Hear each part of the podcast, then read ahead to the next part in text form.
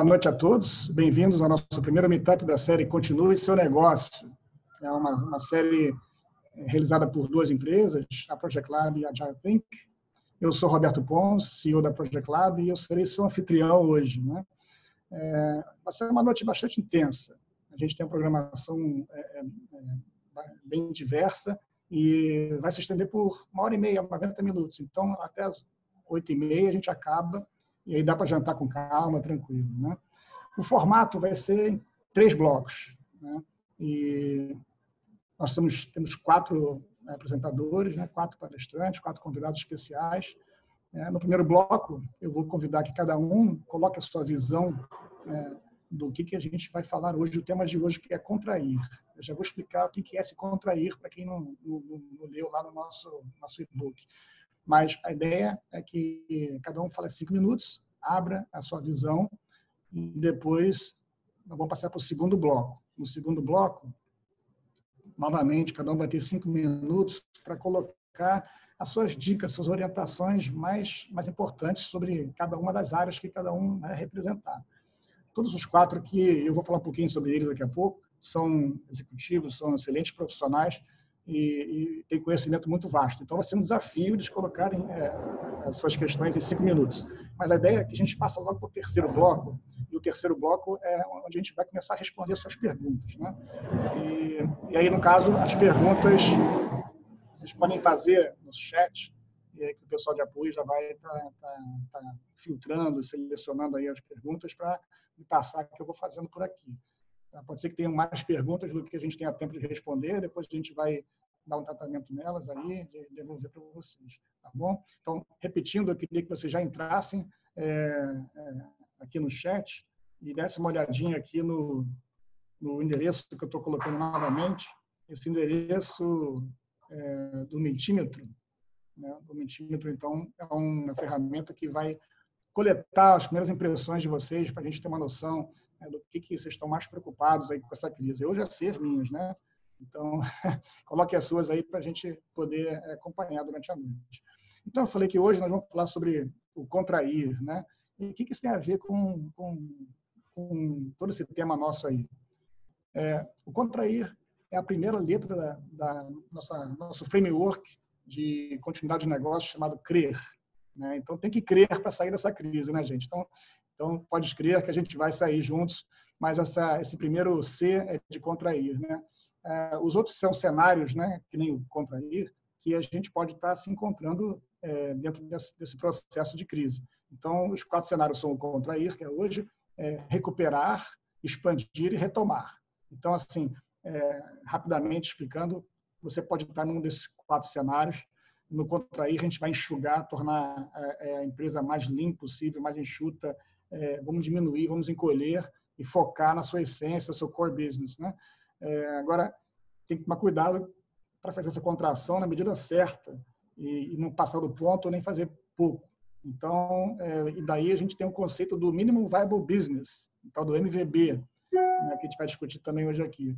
Então, essa é a configuração mínima do seu negócio para se manter viável. Tem que descobrir qual é essa configuração e tem uma graduação para você chegar lá, né? vários níveis, várias coisas você pode fazer, aí depois fazer mais um pouco, mais um pouco, até chegar no osso mesmo, que seria a sua operação é, na, na, essência mesmo, lá, o mínimo que você pode operar para continuar sendo viável como, como empresa. Né? Então, isso a gente vai discutir também ao longo dos, dos dias, mas é, a configuração de hoje é como é que a gente vai poder contrair de forma sustentável, de forma melhor. E aí a visão é, dos, nossos, dos nossos convidados vão nos dar essa, é, esse insight. Né? Então é isso. É, bora começar? É, vou apresentar os quatro que estão aqui conosco, né, os quatro feras aí que vão abrir nossa série. São todos executivos e especialistas em gestão e, e têm foco em áreas diferentes, que se complementam no dia de hoje. Né? Então, é, eu, começar com o Marino Tobias, que é um executivo se leva com mais de 40 anos de gestão financeira em grandes empresas. Né? Boa noite, Tobias. Boa noite. Sucesso a todos aí. Vamos ver se a gente chega num bom, bom porto hoje aí. Bom, vamos chegar assim.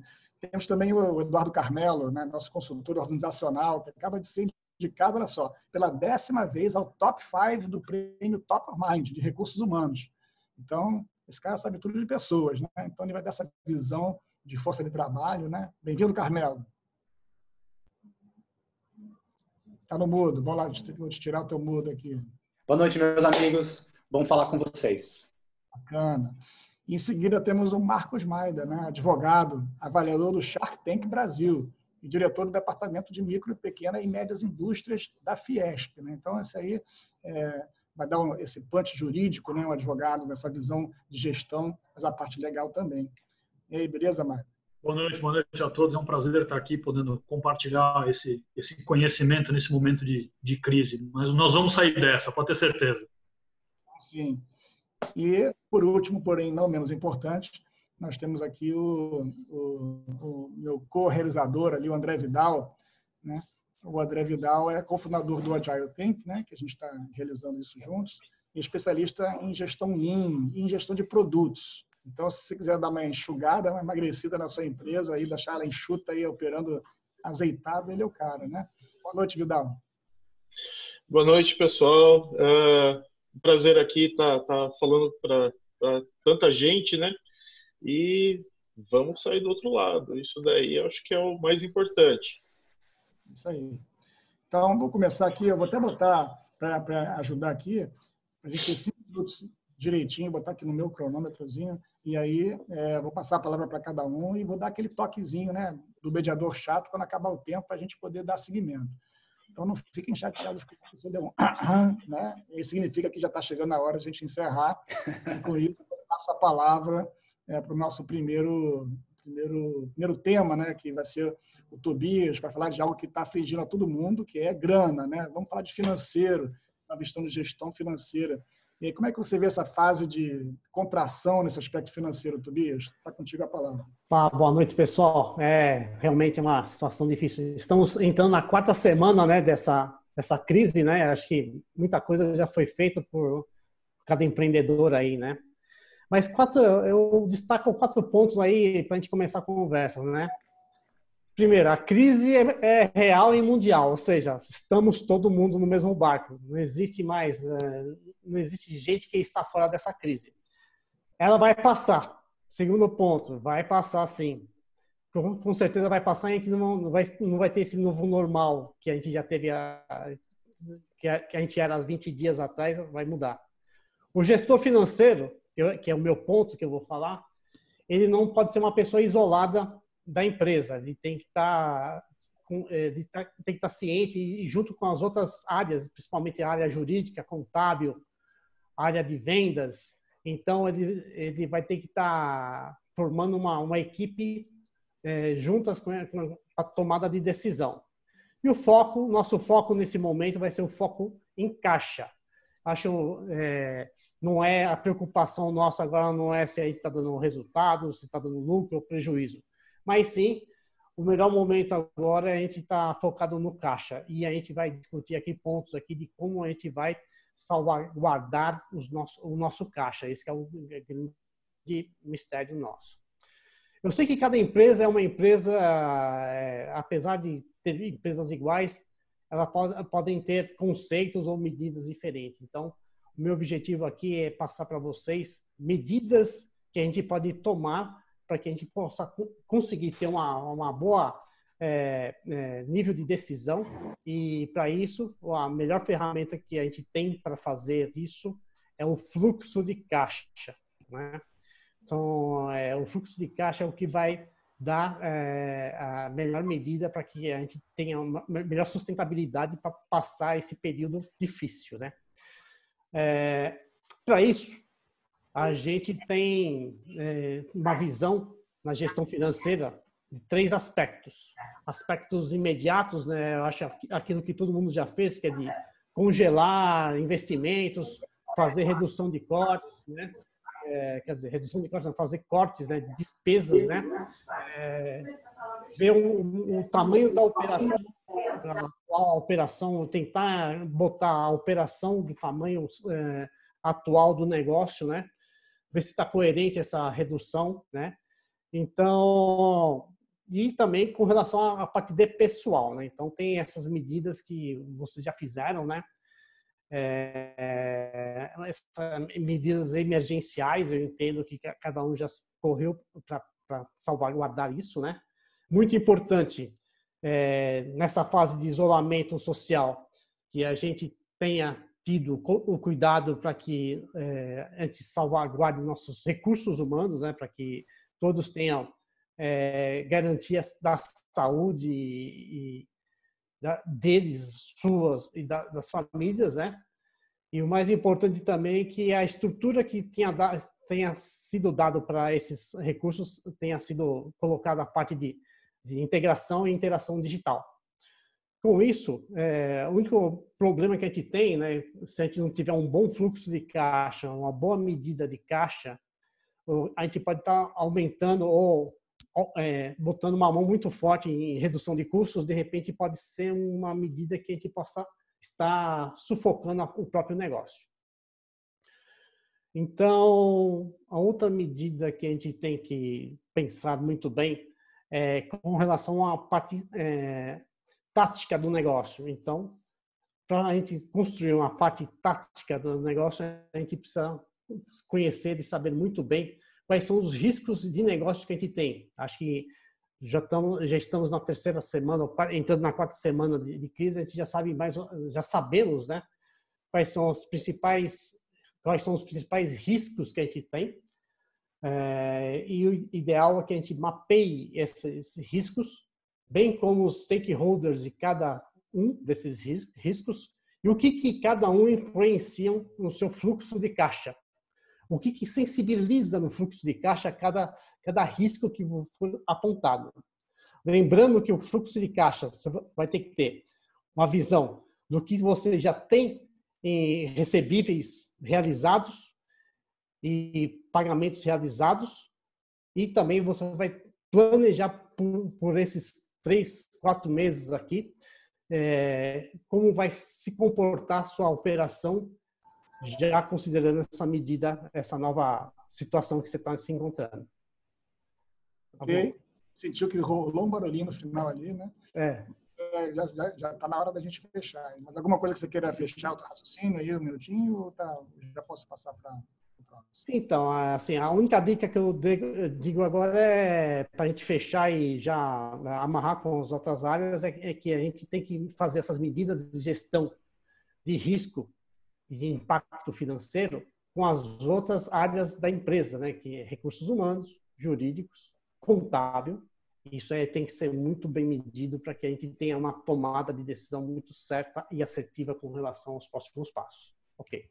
No próximo bloco, inclusive, você vai dar as dicasinhas todas aí mais mastigadinhas, né? Essa foi só uma visão inicial. Mas eu vou aproveitar esse gancho do impacto financeiro na força de trabalho, né, que você mencionou, e, na caixa da empresa né, e perguntar ao Carmelo, né, que é nosso especialista de pessoas, como é que a gente pode contrair né, é, nesse momento com o cuidado das pessoas, quais são as opções que a gente tem. É, e eu estou falando de colaboradores, mas também estou falando de terceiros contratados, que a gente pode ter também. Né? Então, assim, Perfeito. o trabalho é aquele pessoal que está lá realmente fazendo acontecer para a gente. Né? Uhum. Obrigado. Bom, meus amigos, boa noite. Como vão vocês? É, estou aqui nesse primeiro momento, como o Roberto muito bem citou, para que a gente possa dar essa visão de, de pessoas. E quando a gente fala de pessoas, eu estou falando da liderança, especificamente de um mindset, que é um, a liderança resiliente, e a sua equipe neste exato momento de contração.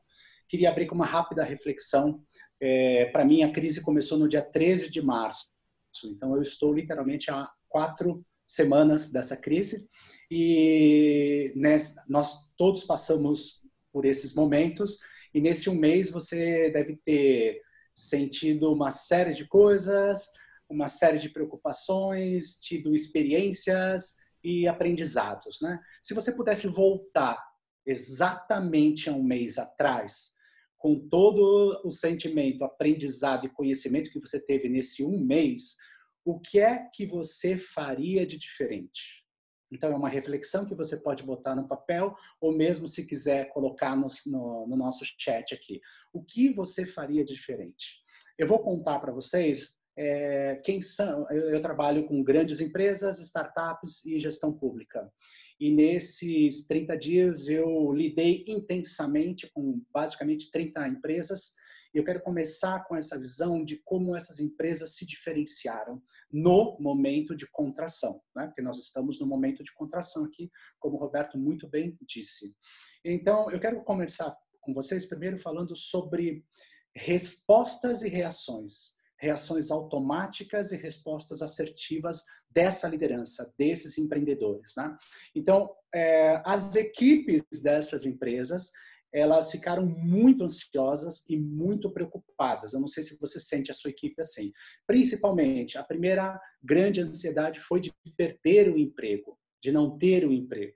A segunda ansiedade foi, e agora o que é que eu faço? Eu fui para o home office, eu preciso aqui, estou esperando uma orientação do meu líder, preciso saber o que, que eu tenho que fazer. E a terceira grande ansiedade desta equipe foi, é, meu Deus, tem tanta coisa para fazer, a minha liderança, a minha empresa está me trazendo toda vez demanda todo dia e eu realmente estou atolado sem saber é, o que fazer em termos de alinhamento, de coordenação e de priorização.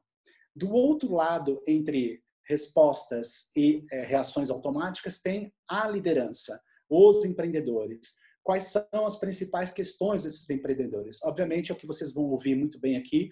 A primeira grande ansiedade é caixa. A segunda é despesa. A terceira é liderança e a equipe. E a quarta grande ansiedade é clientes.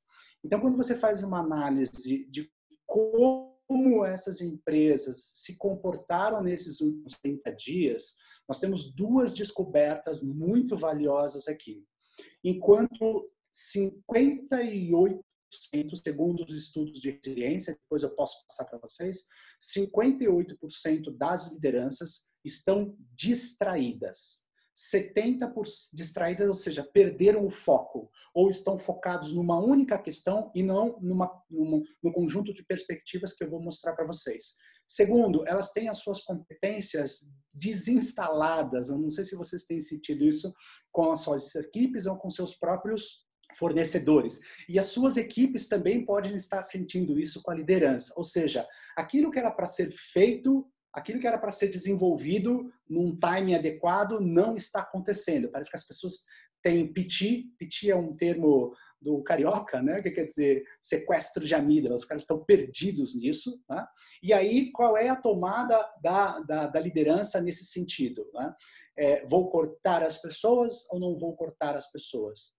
Vou diminuir o salário das pessoas ou não vou diminuir os salários? Como é que a gente vai lidar com isso? Então, a, a segunda grande questão nesse, nessa liderança de resiliência, para eu finalizar essa visão, é que 65% dessa liderança, e nós vamos falar sobre isso, isso é importante, está focado única e exclusivamente no caixa.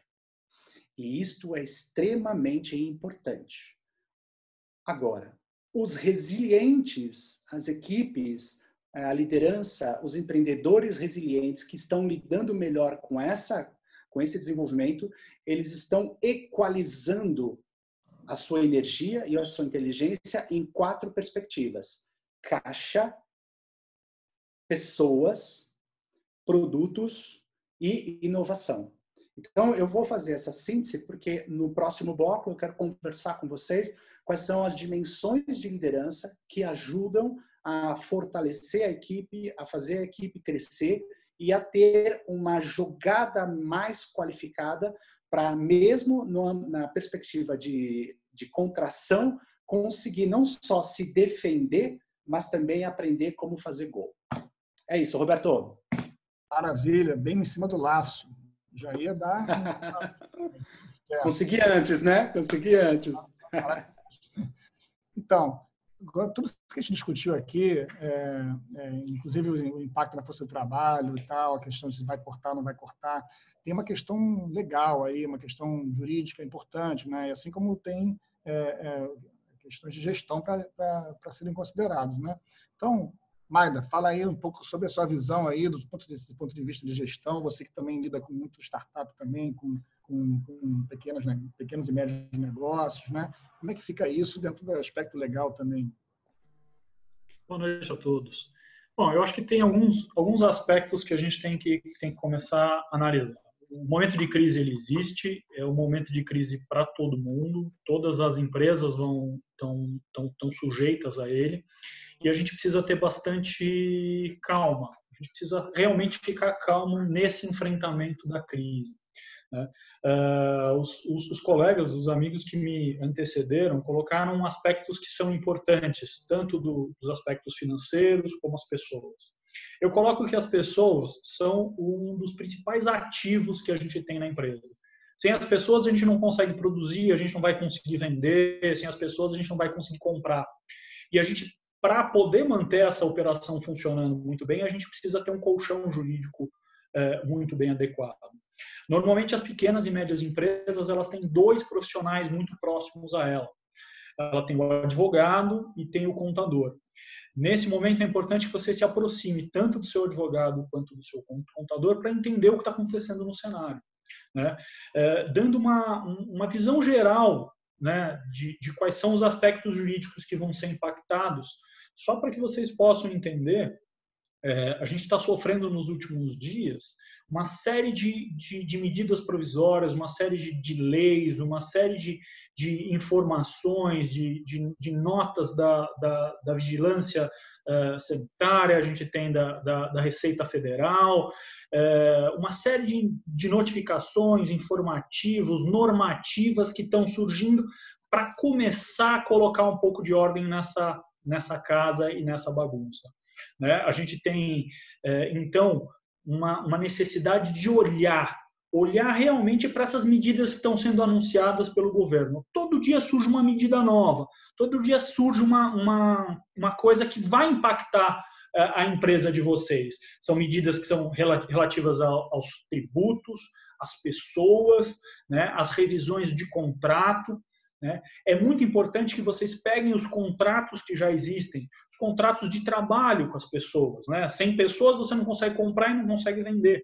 Contrato de locação do seu imóvel, do imóvel onde está a sua empresa, o contrato de financiamento das máquinas que você comprou, seu contrato de empréstimo com o banco, né? Fazer essa verificação de, de quais são essas alternativas, os contratos de fornecimento, de qualquer sorte que você tenha, porque se, tiver, se você estiver fornecendo, por exemplo, para o governo, é, você precisa avisar o governo de alguma forma que, que a seu fornecimento vai ser prejudicado. A gente tem uma questão muito, muito interessante que está na hora, de, se você não fez, é importante você rever as questões de créditos tributários, né? Em relação às sociedades, todas as, as reuniões e as possibilidades de, de assembleia, fazer a prorrogação disso. Esses são aspectos jurídicos os mais, os mais básicos. É, quando a gente fala também de aspectos jurídicos, querendo ou não, quando a gente vai verificar e fazer a revisão dos contratos, a gente vai encontrar os, tais dos, dos motivos supervenientes, né? Força maior, né? A gente vai encontrar é, o caso fortuito e essa pandemia se encaixa muito bem nisso. Então a gente tem que tomar muito cuidado e ter bastante atenção com esse tipo de situação para poder rever esses contratos de uma coisa mais eh, de uma de uma forma mais adequada. A revisão desses contratos é muito importante. É faz uma análise SWOT das suas forças, das suas fraquezas, das dos, das, das oportunidades e das ameaças que você encontra dentro do seu cenário. É muito importante começar a partir daí, porque dessa análise, que é uma análise muito simples fazer essa análise SWOT, você vai derivar uma matriz de risco. E olhe muito, muito para as inovações que tem no mercado. Tem uma, uma, uma forma de resolução de conflito que ainda não é muito praticada no Brasil, precisa ser mais praticada, precisa ser mais desenvolvida, que é a mediação. Agora, com esses conflitos que vão surgir em decorrência desses contratos que vão ser rompidos ou que vão ser é, é, de toda sorte alterados formas de pagamento e, e recebimentos, é muito importante que a gente tenha um meio de resolução de conflito. E o meio de resolução de conflito que vocês vão encontrar vai ser é, na mediação, talvez a forma mais simples, a forma mais prática e a forma mais objetiva. E principalmente a forma mais econômica. Gostaria que vocês atentassem isso. Esse é o, a introdução aqui do, do tema. Obrigado. Bom, outro que foi direitinho na lata, né? Muito bom. Inclusive, essa coisa de contrato, né? depois a gente vai entrar nas perguntas e tal, mas geralmente, quando é calamidade pública, os contratos podem, né, força maior, né, mudar. Então, isso vai, vai, dar muito pano para manga aí. Mas vamos agora é, é, para falar dessa coisa de como é que a gente vai enxugar é, nosso negócio, como é que a gente vai cuidar do nosso produto, um produto mais, mais importante. Né? Então, Vidal, dá uma luz aí para a gente aí nessa parte. Pessoal, é, para a gente começar aqui a, a, nossa, nossa conversa, que eu acho que é legal, pontuar o que, que é gestão Lean. Né? Gestão Lean é o que a gente chama de gestão enxuta, ou seja, aquilo que é necessário para que eu consiga fazer uh, enxugamento da máquina, né? eliminar os desperdícios e tirar da frente aquilo que não faz sentido ou customizar uh, aquilo que já, uh, que já não funciona ou que funciona de maneira não tão satisfatória. dentro do, desse aspecto da, da, da visão do Lean, você tem que observar o seu portfólio de produtos e serviços e aí vai a grande dica, né? Uh, até para a gente iniciar essa conversa. O que, que garante a receita da sua empresa? É para isso que você vai ter que dar o foco, né? Você trabalha com produto ou serviço, você tem que mirar naquilo que realmente gera retorno para você. E você precisa fazer com que isso chegue até o seu cliente lá na ponta de uma maneira satisfatória. Então, Uh, aproveitando até o gancho que o, que o Edu deixou aqui para gente, essa aproximação com o cliente, das pessoas, uh, fazer com que essas pessoas saibam o, o que, que é esse produto e o como que você está envolvido nesse momento, uh, não só para é, crescer, mas também ajudar o seu cliente a crescer, é um, importante aspecto que tem que ser levado em, em consideração. Outro ponto também é, importante, e aí quando a gente mescla com o financeiro, a gente trata muito da, da teoria das restrições, né? E a gente está num período de muitas restrições. Então, a produção enxuta, ela mira justamente em você é, atender essa cadeia de valor, e aí cadeia de valor lê-se é, o início do início da produção do seu produto até a chegada dele à mão do seu cliente, né? E a experiência desse cliente seria uma outra parte dessa cadeia de valor. Mas nesse primeiro momento, é, quando a gente olha essa cadeia de valor, como que nasce esse produto e, e o tempo que ele tem para chegar até o seu cliente, é, a gente precisa enxugar, porque a gente tem uma cadeia de fornecedores, a gente tem equipes que estão trabalhando para manutenção, sustentação e também até a, a, o aumento desse produto, a inovação desse produto, e a gente tem que trazer essas pessoas engajadas dentro do princípio daquilo que aquele produto representa não só para a empresa, óbvio, mas também para quem consome, né? É, então, o, a mensagem principal é foco no que importa. É, o que for é, é, secundário não faz sentido a gente gastar energia nesse momento. E aí a racionalização do, desses recursos é extremamente importante nesse momento, uma vez que a gente está fazendo um planejamento orientado à continuidade do negócio.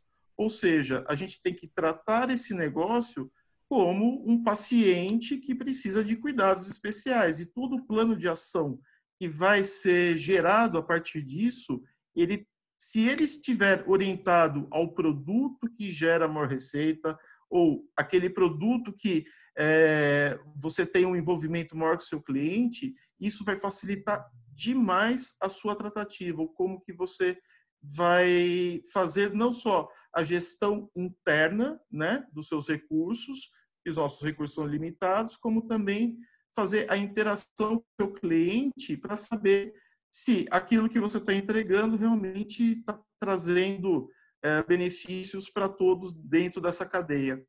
É, para finalizar, é, eu gostei muito do, do ponto da liderança resiliente, porque quando a gente trata em times de produto, a gente tem que ter muita resiliência, uma vez que o foco é atender o meu cliente lá na ponta.